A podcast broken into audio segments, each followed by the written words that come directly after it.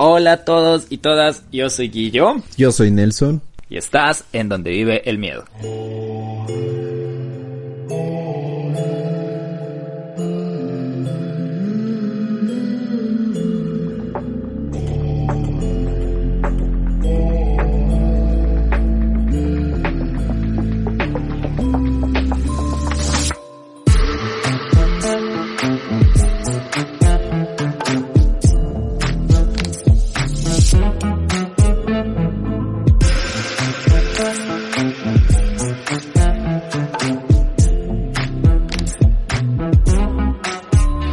De una semana de ausencia, gracias Miedogan por dejarnos descansar. En serio, nos ayudó un montón para, para organizar nuestras ideas y para que también Nelson prepare el tema de hoy. Y bueno, ya vieron todo lo que ha pasado en esa ausencia.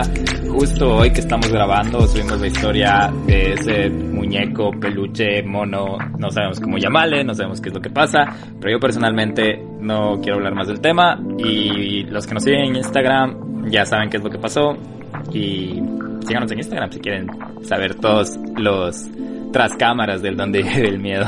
¿Cómo has estado vos, Nelson, estas dos semanas? Bueno, una semana de ausencia, una semana de vacación. Emocionado este mes es el mejor para todos los que nos gusta el miedo, para todos los que nos gusta algo relacionado con el crimen, con estas cositas que nos hacen sentir de una manera súper diferente. Que justo te pasó eso del mono, yo me quedé como loco. Incluso hasta te pregunté, te dije, oye, es real. Y dijiste, no, no sé qué será, no quiero hablar de eso, pero está bien, te comprendemos. tuviste una experiencia súper densa y hablando de tantas cosas, hablando también del anterior capítulo de las historias de, terror que habíamos tenido. Y pues sí, eh, gracias por esperarnos, gracias por estar con nosotros otra vez. Este capítulo va a ser súper especial para mí, súper especial para Guillo y súper especial para los fanáticos del terror y del miedo. Y nada más que darles la bienvenida otra vez por compartir con nosotros aquí en su casa, en donde vive el miedo que sé que vive en cada uno de nosotros. Listo, entonces hoy que subimos esa, esa historia en el Instagram también les invitamos a algunos de ustedes a que nos pidan saludos y lo prometido, lo prometido es deuda, así que un saludo para Lupe, que está en Instagram como ADGGIM y ella nos escucha desde Paraguay, Nelson, lo que me parece al oeste. Sé que nos escucha gente de, de México, Paraguay, Colombia y otros lugares que no tengo bien en la lista, pero México, Paraguay, Argentina, creo que son de los, Argentina y México son de los de fuera que nos escuchan más.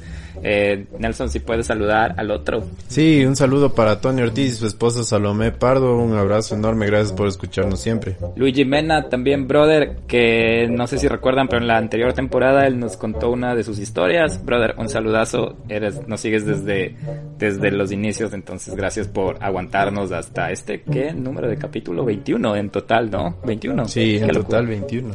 Sí, un saludo también para Estefita Jackie C.Z.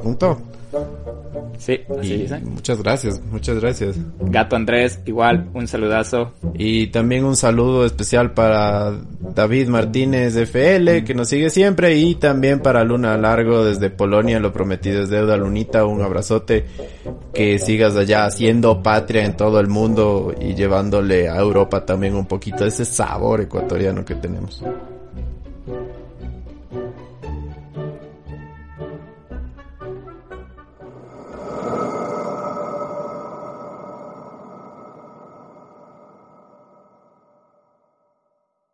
Descansados, Nelson. Este capítulo es en totalidad tuyo, Nelson. Yo te dije que voy a ser un oyente hoy. Voy a ser, bueno, siempre soy un oyente, pero ahora voy a ser el que te va a cuestionar o te va a decir algunas cositas que, le complementes o dudas. Yo sé de quién vas a hablar. Soy súper interesado. Como dijiste, es un homenaje al terror. Es, podríamos llamar que es una persona, es un autor del terror, es un ícono del terror, pero bueno, te dejo a ti para que lo presentes y empieces. ¿Cómo no poder hablar de esta persona que es tan importante en la historia y de hecho sigue vivo, así que prácticamente es una leyenda viviente para todos los que nos gusta esto? Y yo sé que va a ser recordado en la historia como uno de los mejores escritores y él es Stephen King.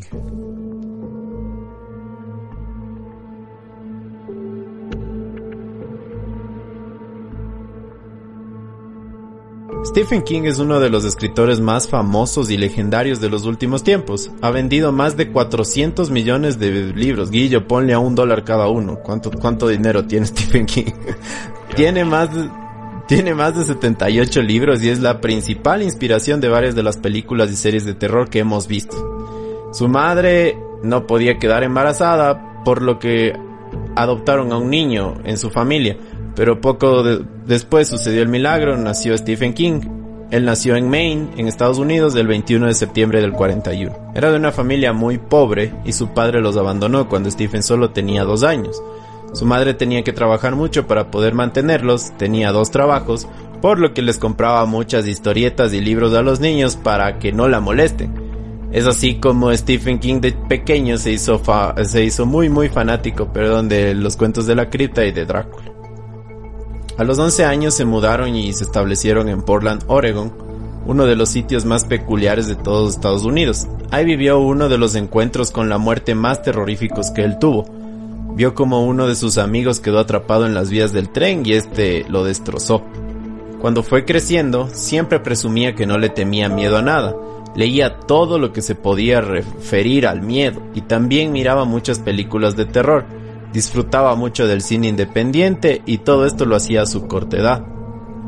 A los 13 años, él empezó a buscar entre las cosas de su padre algo que fuera de valor y encontró algo que lo cambió la vida por completo. Su padre escribía cuentos, relatos e historias y él intentó ser escritor, pero nunca tuvo la suerte de que publicaran algo.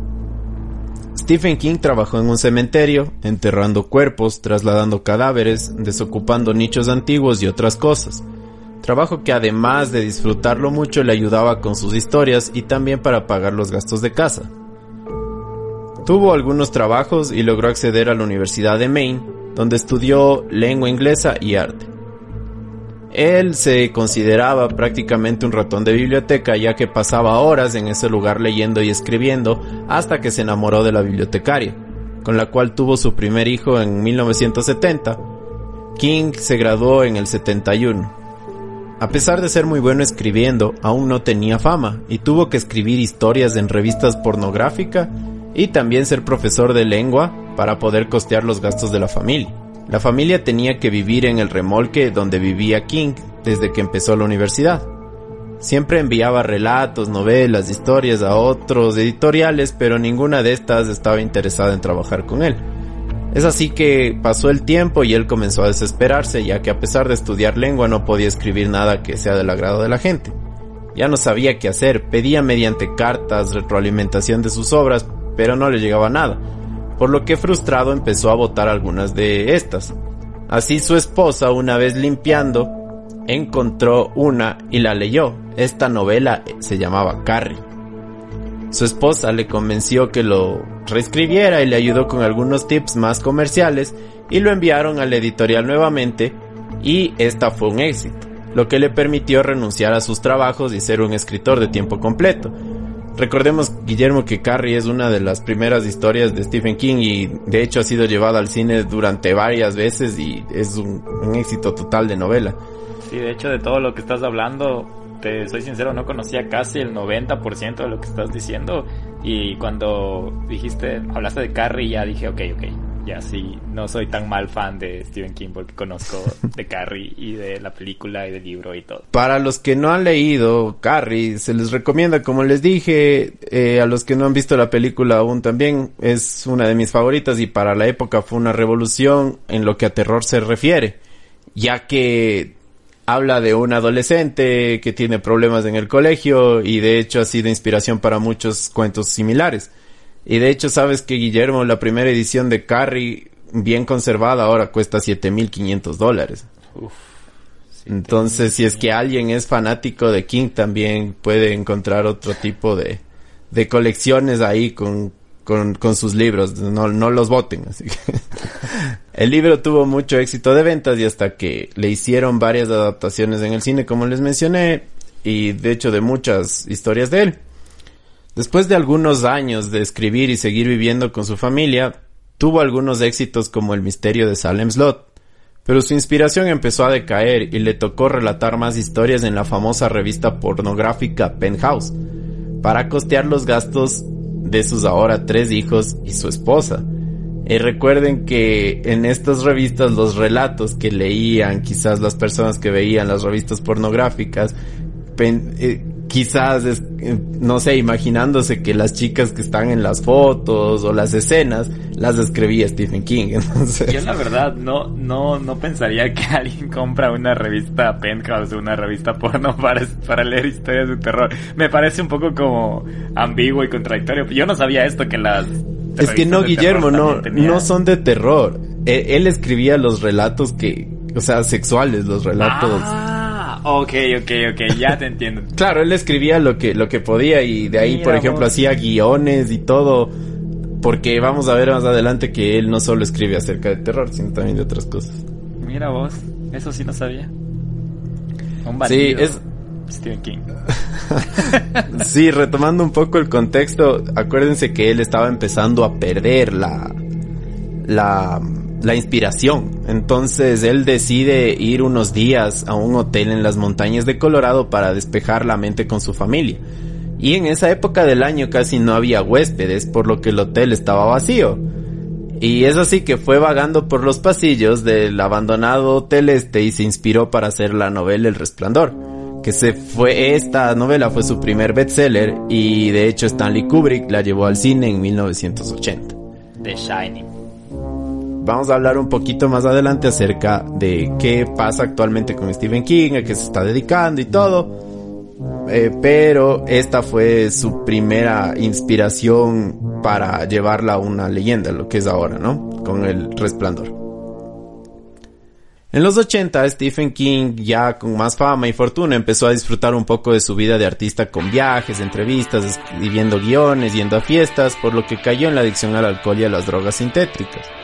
Produjo su propia película en el 86 que se llama La Revolución de las Máquinas o Maximum Overdrive y tiene como característica que la banda sonora de la misma está llevada a cabo enteramente por la legendaria banda ACDC, por lo que destacan temas como DT, Hells Bells y la humilde canción de Shook Me All Night Long.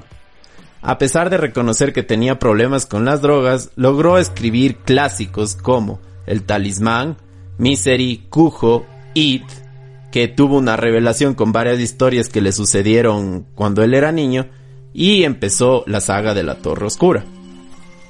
En los 90 escribió varias novelas que son excelentes y que ahora se están haciendo famosas como Apocalipsis, La Tienda o La Milla Verde. Guillermo, no sé si conoces La Milla Verde, que es la que se llevó al cine como Milagros Inesperados, donde el protagonista es Tom Hanks y Ah, sí, sí, sí, sí, sí, sí, sí, sí, sí. Oye, no sabía esta, que era de, Stephen King. Sí, esta novela también es de, Stephen King, se llama La Milla Verde. Y esta película ganó cuatro Oscars. Así que esta película, si quieren, todavía está en Netflix y la recomendamos ya que tiene escenas de miedo también. Y eso sí tiene de todo, ¿no? Sí recuerdo de esa película, tiene de todo, hasta creo que me hizo llorar. Una sola vez la vi, verás. Sí, es súper buena, es súper buena, así que les recomendamos si quieren saber un poquito más de Stephen King y van a ver que también ha tenido influencia en varias cosas que nosotros no sabíamos. En el 99, Stephen casi muere atropellado por un auto, lo que lo dejó varios años en rehabilitación y le inspiró a hacer muchas otras obras a partir de los 99-2000 él empieza a escribir, Guillermo, dos novelas por año, guiones para cine y la televisión y otras historias relacionadas con el deporte y la ciencia.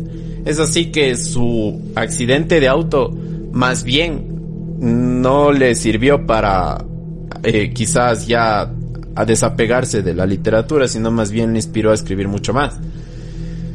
Algo así como datos curiosos actuales de Stephen King es que le encanta Harry Potter, es admirador de J.K. Rowling, admira Lovecraft, Alan Poe y a Shirley Jackson, que para los que no saben es la creadora de La Maldición de Hill House.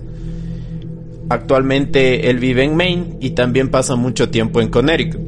Es famoso y es fanático también porque adora las motos de pandillero, en especial las Harley Davidson, los camiones y le encanta el rock and roll. Sus bandas favoritas son The Ramones y pero no niega tampoco que escucha Iron Maiden y Metallica.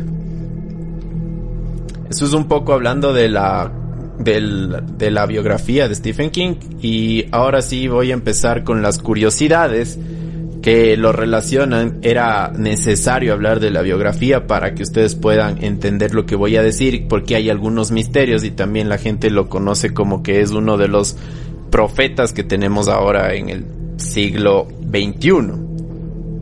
Dentro de las curiosidades más famosas que tiene Stephen King es la discusión que tuvo con el director famoso Stanley Kubrick por la película El Resplandor, por varios detalles. El más relevante tiene que ver con que el personaje principal, Jack Torrance, que actúa como Jack Nicholson, en el film se muestra que Jack es malo desde el principio de la película, y no que se hizo malvado conforme avanzaba la soledad en el aislamiento, situación representativa para que King ya cuando joven vivió en un remolque y a lo largo tiempo pasaba solo en el invierno. Él dice que a veces escuchaba voces en, su remolque, pero que no había nada, que no había humanos cerca de su remolque por meses en el invierno, solo el sonido de las excavadoras quitando la nieve, hecho que lo influenció para escribir este monstruoso libro, y al parecer no tenía relación con la película que muchos han de haber visto, que es del resplandor. Pero sin embargo, es uno de los clásicos del cine, por eso tuvo la discusión con Stanley Kubrick y no se pudieron ver durante muchos años diferencias creativas, ¿no? Siempre hay eso, ¿no? Otro de los datos. Miedo, hasta donde hay miedo hay diferencias creativas a veces. sí, es verdad. Otro dato curioso referente a la novela El Resplandor tiene que ver con algo que menciona King en una entrevista donde años después, ya cuando tuvo éxito y todo, y dice y confiesa, los niños pueden llegar a ser muy molestos. Mientras escribía el libro, mi hijo no se callaba y tenía ganas de ponerle una almohada en la cara. Dios. Y esto tiene que ver bastante con la actuación del niño también en la película, entonces les recomiendo ver El Resplandor si no lo han visto. Stephen King también tiene miedo a las arañas, a los espacios cerrados, a los funerales, las alcantarillas y a la soledad. Que los que han visto It ya sabrán la relación que tienen las alcantarillas con el payaso, eh, las arañas y ese tipo de cosas. Ahí desconocida también como eso, el payaso maldito, así por si acaso se nos pierdan por ahí. Ajá. bueno, sí. si es que no lo han visto también, ahorita está en Netflix y pueden aprovechar.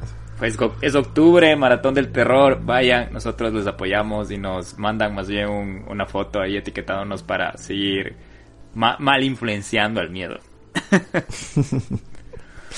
Pero bueno, sigamos. El editorial de sus libros no le permitió escribir más de una novela por año porque su contenido quizás eh, podía llegar a cansar al público y ellos no querían que se haga mainstream o como decimos aquí que no se berre. Por lo que él decidió escribir y firmar seis de sus obras como Richard Bachman, que era otro nombre pero era el mismo Stephen King, lo que le permitió tener más libertad a la hora de escribir, incluso dirigir la comedia de terror llamada La Revolución de las Máquinas en el 86, película que trata en particular sobre un camión que toma vida propia y atropella a varias personas. En el 99, él sufre el accidente, donde es atropellado por una camioneta. Él tenía la pierna rota, la cadera destrozada, la parte baja de su columna estaba partida en cuatro, algunas costillas se le rompieron y el doctor que lo atendió pensó que no lograría sobrevivir ya que quedó en una posición muy antinatural. Esto es una de las primeras predicciones que se podría decir que ha hecho Stephen King porque en la revolución de las máquinas él dirige como que todos los carros, todos los camiones se van en tu contra y en el 99 él sufre un accidente de esta manera. Pero a pesar de esto, él sobrevivió y tan solo un año después la persona que lo atropelló murió con una sobredosis el día del cumpleaños de Stephen King. Estas son coincidencias, predicciones desde el destino.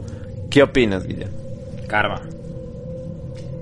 Karma. No manejen como locos y tampoco borrachos ni, bajo influencias. Y lo digo porque eh, mi mamá tuvo un accidente por un, un tipo que manejaba borracho y pilas ahí. Pero mi mamá está bien, por si acaso. Sí, pero bueno, hay muchas más curiosidades relacionadas a Stephen King, pero yo creo que estas son las más relevantes para que ustedes más o menos conozcan la importancia que tiene este personaje en el mundo del terror, en el mundo del miedo. Y ahora voy a hablar un poquito acerca de las curiosidades de los personajes que hay en el universo de Stephen King con la realidad, que también es muy interesante. Uno de los personajes y los fanáticos de King quizás sabrán es Randall Flagg. Es el personaje más representativo y controversial del universo de King. Tiene un origen humano que años después se convertiría en un demonio. King dice que tenía que ser humano, el Randall Flagg, para saber todos los elementos que nos caracterizan como especie.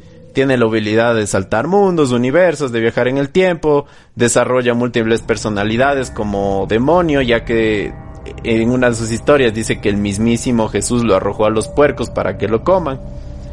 Pero Randall Flagg es un gestor del caos, que ama influir sobre la destrucción de las civilizaciones, es un conspirador.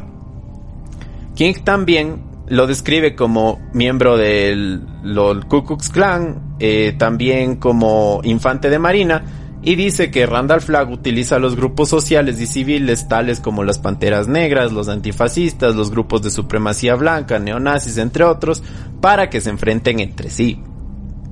Según King, Randall Flagg es el emisario más fiel del rey carmesí, que es otro de sus personajes del apocalipsis pero él relaciona como que Randall Flagg es el que tiene la influencia para que ocurran todas las guerras civiles y lo pueden encontrar en libros como Apocalipsis, Ojos de Dragón y La Torre Oscura. Otro de los personajes más emblemáticos de Stephen King es Tak, que Tak es un monstruo de energía negativa pura. Puede poseer seres vivos y su energía es tan fuerte y corrosiva que hace podrir a los cuerpos que posee su propósito no es claro, no es religioso, solo quiere causar daño y ser eterno. Ese es otro de los personajes y el personaje quizás más famoso que tiene Stephen King es It o Eso. Puede ser representado en lo que más te aterra. It es la representación física del miedo. Se alimenta de las emociones de la gente. No desea ser parte carnal del ser humano. Desea alimentarse de lo que puede generar tu mente de los sentimientos que te hacen daño, del dolor y principalmente del miedo. Es una entidad extradimensional que vino desde algún lugar del cosmos en la época de los dinosaurios y cayó en un meteorito en nuestra Tierra. Se ha manifestado en toda la humanidad de alguna manera y tiene muchos avatares, como hombre lobo, como momia, como araña, como cadáver, como animal salvaje, pero lo que más causa miedo a los niños y es mejor representado es en el payaso maldito.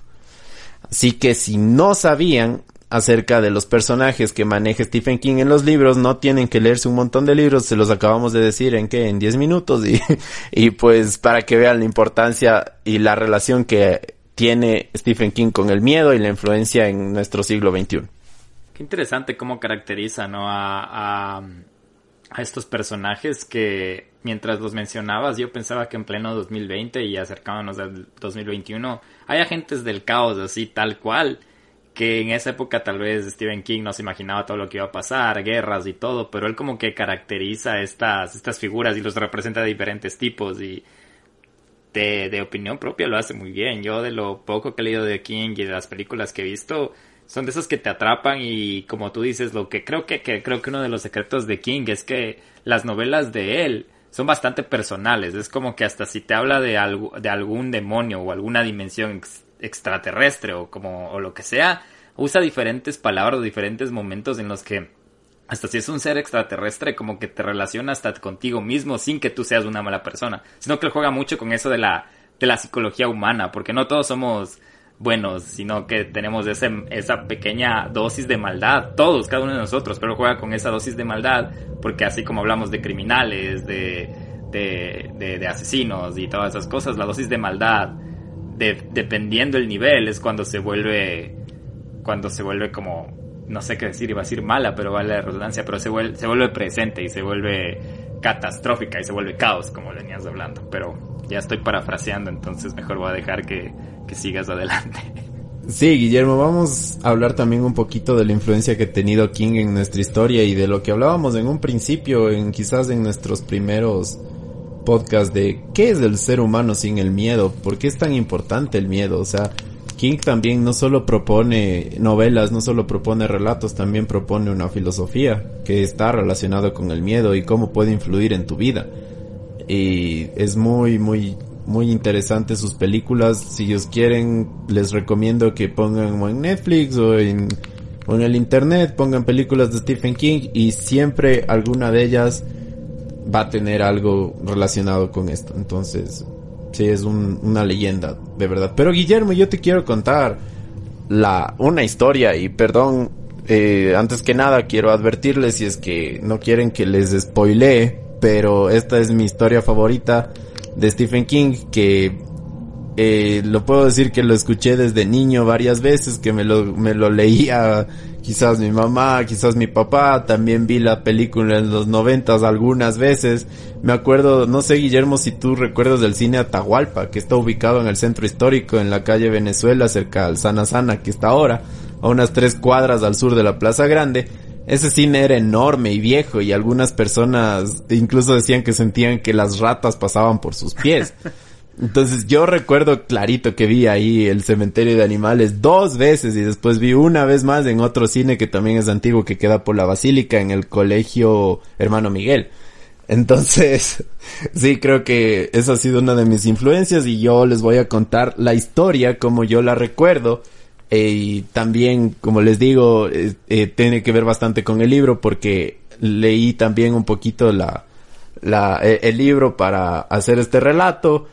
Y pues bueno, no sé, me trae muchos buenos recuerdos. Guillermo, ¿tú te acuerdas de ese cine o algo así? me ofendes preguntándome eso, Nelson. Pero sí, sí me acuerdo, me recuerdo clarísimo el cine Atahualpa.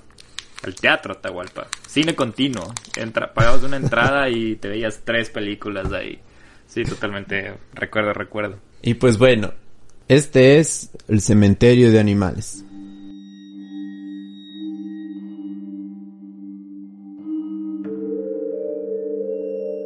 Un doctor que se llama Luis se muda a un pueblo pequeño debido a su nuevo trabajo. Lo acompañan su mujer, su hijo mayor, su hijo pequeño y su gato. Al llegar conocen a su vecino, el cual es un hombre mayor y agradable, con la familia y también con la gente del pueblo. La familia estaba muy entusiasmada por su nueva vida. El barrio era muy acogedor, las casas muy grandes y bellas, los vecinos estaban separados por una carretera donde los autos pasaban a altas velocidades y morían muchos animales en la vía, en especial mascotas. Luis empieza a compartir mucho con este señor que les comento que era el vecino y lo ve como el padre que nunca tuvo. Este le convence a la familia entera de llevarlos una noche o algún día al cementerio de animales que fue hecho por los niños del pueblo y piensa que los hijos de Luis lo deben conocer para que continúen con la tradición de enterrar a las mascotas o a los animales que morían en la vía en este cementerio.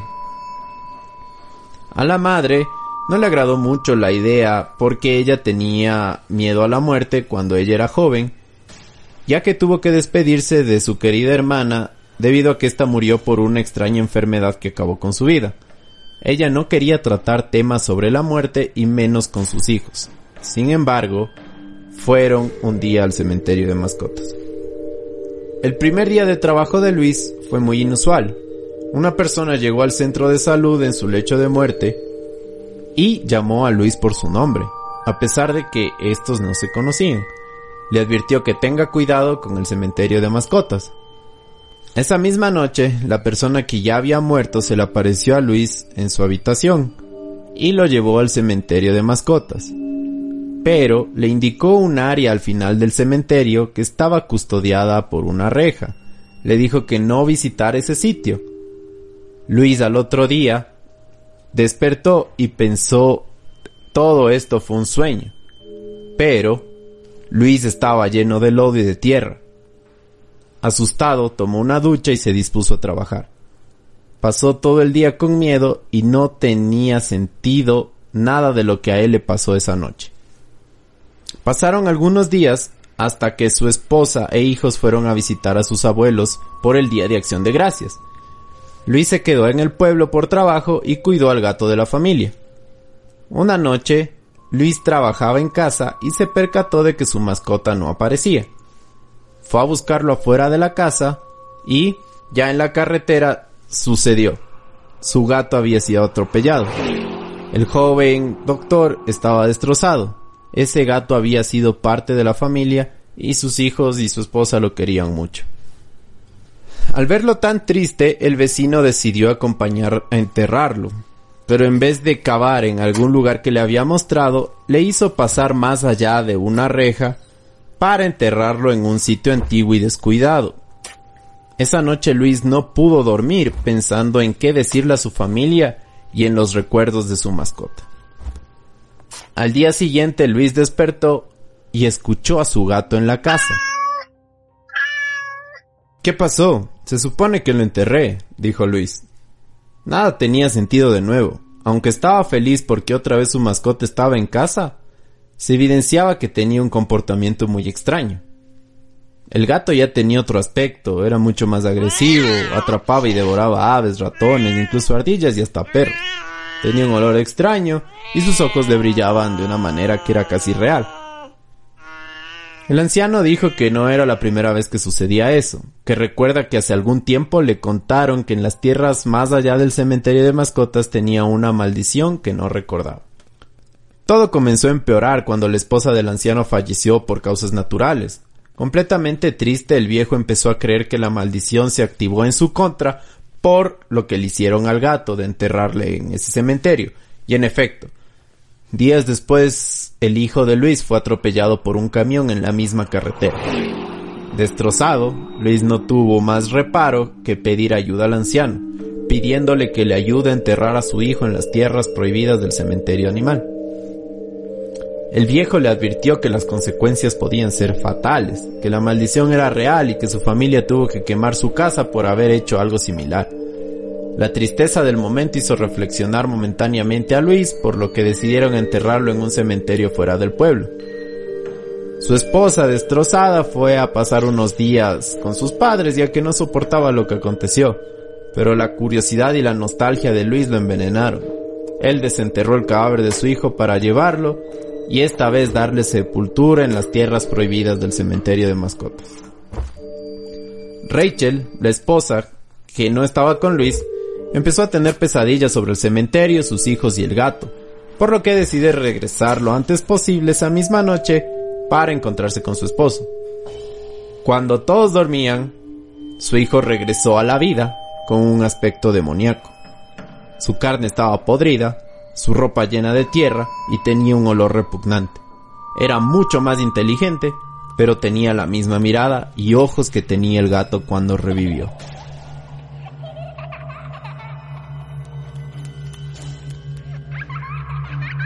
El niño primero fue a la casa de su padre, se cambió de ropa y agarró un bisturí. Paseó un poco por el vecindario, fue a la casa de su vecino hasta que lo asesinó y empezó a comerse. Salió de esa casa bañado en sangre, vio a su madre enfrente llegar. Ella sorprendida se arrodilló y lo abrazó. El pequeño le clavó el bisturí en el estómago y comenzó a comerse.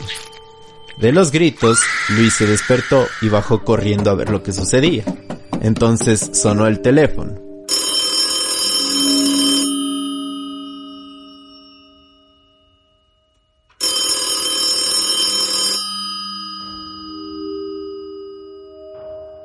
Papá, ya jugué con el vecino y con mamá. Quiero jugar contigo. ¿Dónde estás? Luis, aterrado por lo que estaba sucediendo, bajó las escaleras y encontró a su mujer muerta agarró una jeringa con un potente sedante y empezó a buscar a su endemoniado hijo. Cuando lo encontró, le puso el calmante, sacó el cadáver de su esposa de la casa y le prendió fuego al lugar.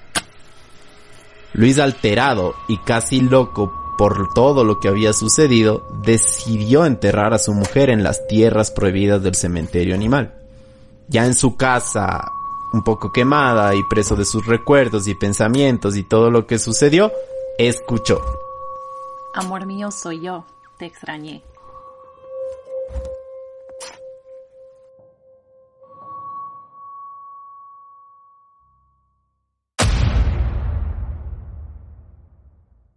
Y bueno, Guillermo, esa es la historia del cementerio de mascotas que es mi favorita de Stephen King. No sé qué te pareció, no sé si es que la recordaste, porque de ley la viste, o sea...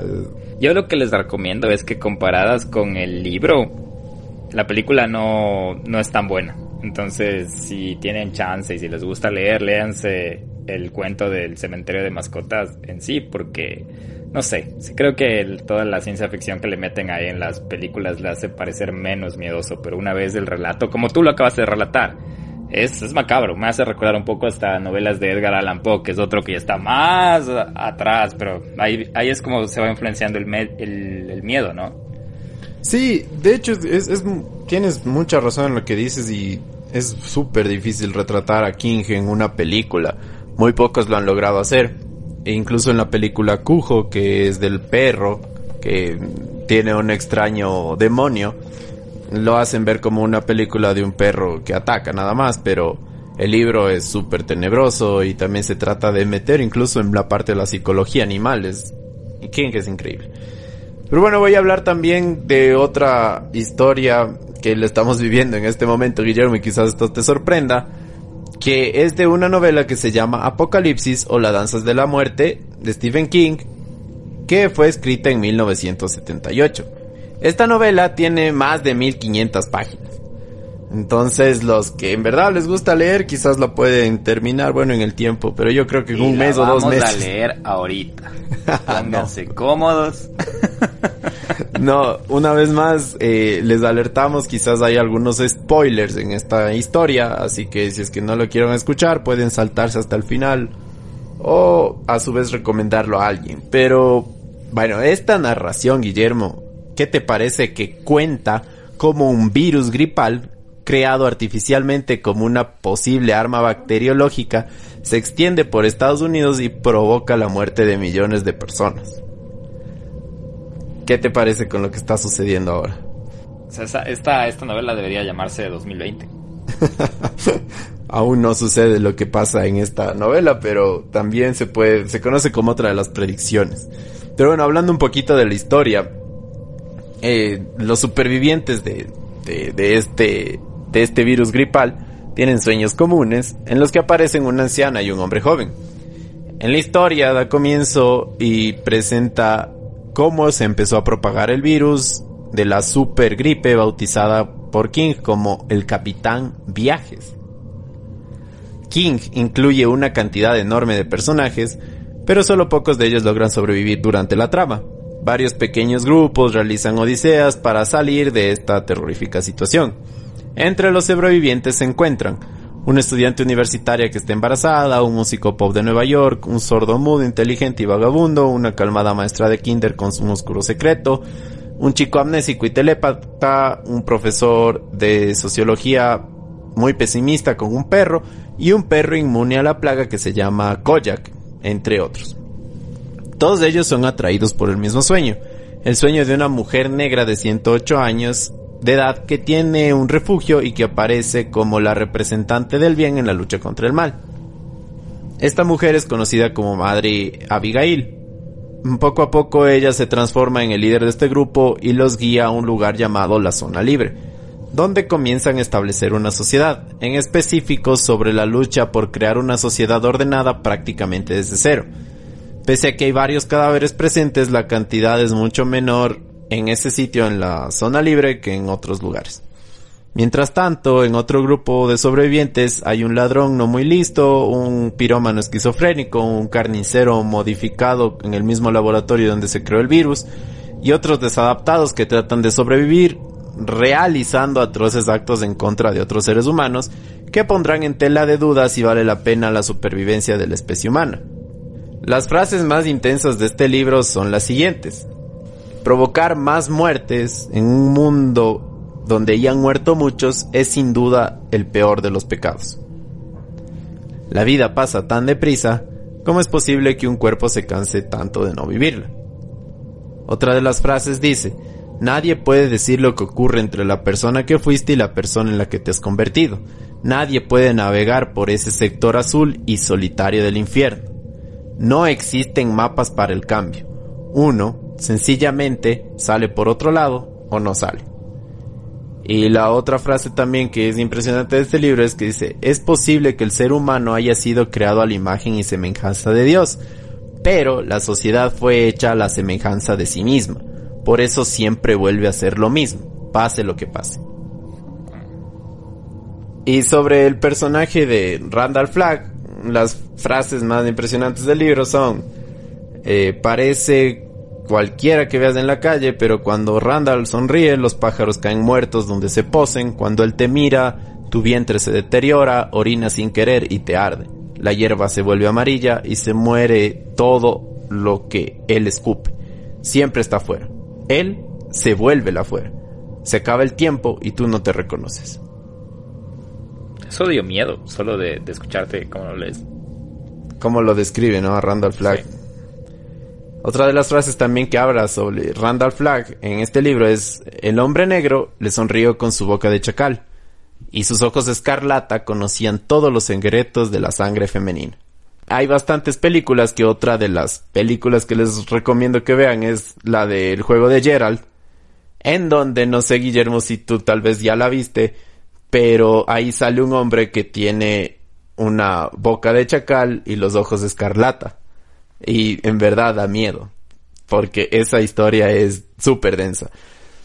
Pero bueno, esta novela tan famosa de Stephen King ha sido la influencia de series, shows y películas, tanto como Lost, The Walking Dead, Fear of the Walking Dead, Pandemic, The Flu, entre otras. Así que, si ustedes creían que estas series que son de la típica del apocalipsis y del grupo de seres humanos que se quedan solos es historia original, pues no es influencia de Stephen King.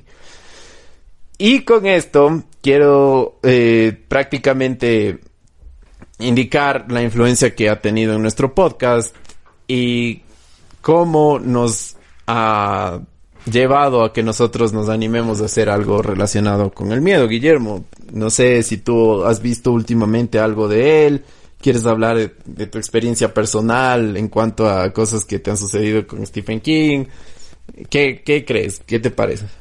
Verás, este, o sea, primero todo lo que has dicho de, como te vuelvo y te repito, creo que de los datos de la mini biografía que hablaste de Stephen King, no conocía mucho, súper interesante la vida de, de él, de cómo tuvo que hasta ser como un alter ego o tener un seudónimo para, para eh, evitar o para evitar que, le, que les, no le dejen seguir escribiendo de, de terror. Y eso me pareció súper, hasta creo que nos identificamos porque tú y yo hemos llegado a los momentos de decir, les va a cansar esto a ustedes, les va, no les va a gustar y por eso hemos tratado de como que seguir buscando la esencia de donde vive el miedo. Y por, y por la misma razón ha habido ese tema de versatilidad que honestamente esperamos que les guste y les agradecemos porque si están aquí es porque les gusta. Entonces creo que inconscientemente nos ha influenciado ese, esa pasión de podría decirlo de impartir miedo pero no de una manera mala sino de un miedo como tú mencionaste de que ayude a las personas a reconocer sus propios miedos, porque el, miedo es necesario, ¿no? El miedo es el que te hace diferenciar lo bien del mal, el miedo es supervivencia, el miedo si, si tú tienes miedo a una araña y ves la araña, corres y te alejas de la araña y sobreviviste a la araña que tal vez tenías una aracnofobia que te podría llegar hasta un sofoque un paro cardíaco y hasta ahí llegaste.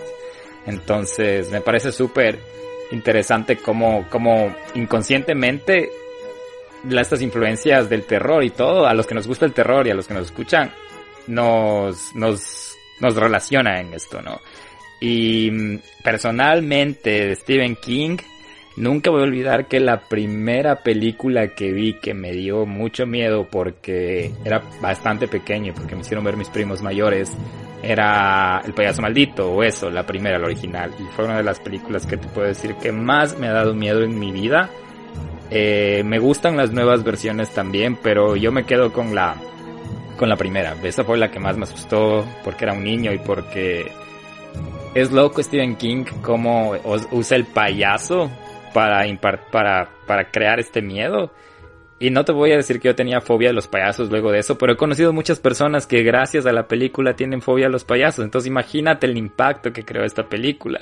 Era una película vieja, una película... Creo que esa fue debe haber sido una de las mejores representadas, obviamente con El Resplandor, que es terror psicológico en, cambio. Entonces, Stephen King como que abarca un montón de tipos de terror y eso es lo que me gusta de él, es bastante versátil como lo que queremos hacer donde vive el miedo. Entonces, justo el otro día tú y yo hablamos de la, del de Gerald, del juego de Gerald. Eso también es otra locura porque es una película o un libro que te desespera, que te, que, que es, un, un escenario simple que es estar en una casa desolada sin algunas sin, sin, sin una de tus habilidades, porque obviamente en la película no queremos spoilear mucho, o en el libro, la persona que está metida en esta casa no es que tiene, no tiene acceso a usar sus manos, entonces imagínense. También es la parte psicológica del, juego de Gerald de que no sabemos mientras leemos o mientras vemos la película si lo que la persona, el protagonista, está experimentando está pasando en la vida real o solo es cuestión de, de, imaginación y lo que nos cuestionamos un montón con el Nelson y yo aquí en el Donde Vive el Miedo podcast, lo que me cuestiono yo todos los días, como lo que acaba de pasar del mono, que nos vamos al lado lógico y al lado paranormal, lo que sea, porque a veces la mente nos juega estos truquitos. Entonces me gusta cómo Stephen King es un as del terror, es un as del miedo porque juega con nuestra psiquis y juega con, con esos mieditos que nosotros mismos tenemos, porque todos somos valientes, podemos sacar la cara de ser valientes, pero todos tenemos miedo a algo. Todos, todos, todos tenemos miedo a algo y eso creo que es lo que nos hace humanos, Nelson. No me voy a inspirar más.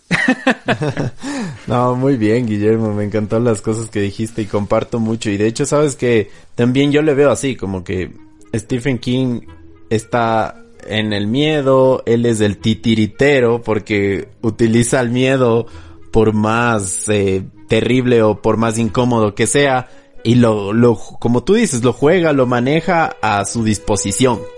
Y te lo expresa en sus, en sus libros, te lo expresa en sus novelas, te lo expresa en sus historias, te lo expresa también en, bueno, en las películas que como tú dices, incluso IT fue prohibida en varios países por el, lo que causaba. Hubieron muchos, muchos eh, asesinatos y como inspirados en Stephen King, en el libro, en el, en el, en la película. Y también dicen que fue la inspiración para otros actos atroces como lo que fue la masacre de Columbine y, otras. Entonces, sí, Stephen King juega muy bien con el miedo, sabe expresarlo a su mano. En serio, yo les recomiendo hoy mismo, si es que pueden, vean la película del juego de Gerald que en verdad la gente que, que no le gusta que estar, no sé, atada, se va a desesperar mucho. Y a mí lo que más me impresionó fue, y, lo relaciono con lo que yo no sabía de la, de la biografía de él, lo del profanador de tumbas, de la película. Porque Stephen King, cuando era joven, había sabido trabajar en un cementerio, entonces quizás son cosas que solo él las puede saber y quizás solo él las puede interpretar de esta manera. Entonces, tiene mucha relación la vida que él ha pasado con las historias que él escribe y también con las películas. Entonces, yo creo que solo él las puede interpretar y manejar y expresar de esa manera. Así que eso, Guillermo, yo creo que ha tenido muchísima influencia en nuestro podcast. Eh, yo quería hacerle este homenaje por este mes del miedo, eh, sabemos que a ustedes también les gustan mucho las historias de, de, miedo, de paranormal, de los, de las muñecas y todo, pero también es bueno conocer un poquito más acerca de, de esto y qué mejor manera de hacerle homenaje que en nuestros últimos capítulos de esta temporada y acercándonos al final de la temporada 2 de Donde vive el miedo y espero les haya gustado también. Si es que tienen preguntas, háganos saber. Si es que quieren recomendar eh, o quieren que nosotros les recomendemos de Stephen King. Yo tengo una, una aplicación que les puede recomendar un libro de Stephen King aleatoriamente y se los puedo mandar. Escríbanos a, a, mi, a, las, a las redes sociales. También me pueden escribir a mí si es que quieren. Escríbanme a arroba nelsound001 y escríbanle también a Guillo, escriban también, bueno, a nuestro Instagram y a nuestro correo. Y pues eso, espero les haya gustado. Si es que quieren hablar de algo también, eh, nosotros estamos súper emocionados con sus historias. Son increíbles, la verdad. El capítulo anterior me, me dejó frío muchas veces, Guillermo, y tú en la edición lo haces excelente, me encanta. y y no sé, una bestia, una bestia poder seguir hablando de esto. Espero les haya gustado la historia del cementerio de mascotas y, y pues bueno, no sé, Guillo, ¿qué quieres decir para despedirnos? No, yo, yo creo que escoger este icono de la cultura popular para este homenaje en este mes fue algo súper interesante personalmente porque no sabía nada de esto y una locura, una locura. Que bueno volver de nuevo después de una semana de ausencia El, han pasado un montón de cosas que ya les hemos de ir contando, algunos proyectillos chiquillos que, que se están tal vez dando forma, pero no queremos decir nada porque tal vez no pasen, entonces no, no les vamos a contar hasta que sea seguro. Y eso, eh, ya saben que antes de eso, cierto, la única cosa que quiero mencionar de, ya no quiero hablar más de esta experiencia que tuve con el mono ese peluche que vi, pero justo una nueva amiga nuestra, Cristina Palacios, me acaba de escribir ahora del, de donde vive el miedo y dice cero broma en mayúsculas estaba viendo esto y de la nada su televisor de la sala se prendió solo entonces no sé qué decir de eso pero ya bueno no vamos a hablar más de eso y si quieren mandarnos sus historias sigan mandándonos sus historias faltan pocos episodios como dijo Nelson y mándanos sus historias a arroba donde vive el miedo en Instagram en Facebook también como arroba donde vive el miedo podcast y al correo que es donde vive el miedo podcast arroba gmail.com. Nelson, eso es todo, eso es todo. Yo casi no, no preparé nada de esto, así que esto es todo tuyo. Muchísimas gracias. Muchas gracias a todos, estamos para servirles, contáctenos cuando deseen y un abrazo enorme, que pasen bien, sigan cuidándose, aún falta poco para ya acabar con esto. No se relajen mucho. Sí, sí, ya se acaba, se acaba el año más pronto que se acabe este virus. Bueno, ya nos vemos. Un abrazo de mi parte. Bye bye. Chao. Chao, adiós.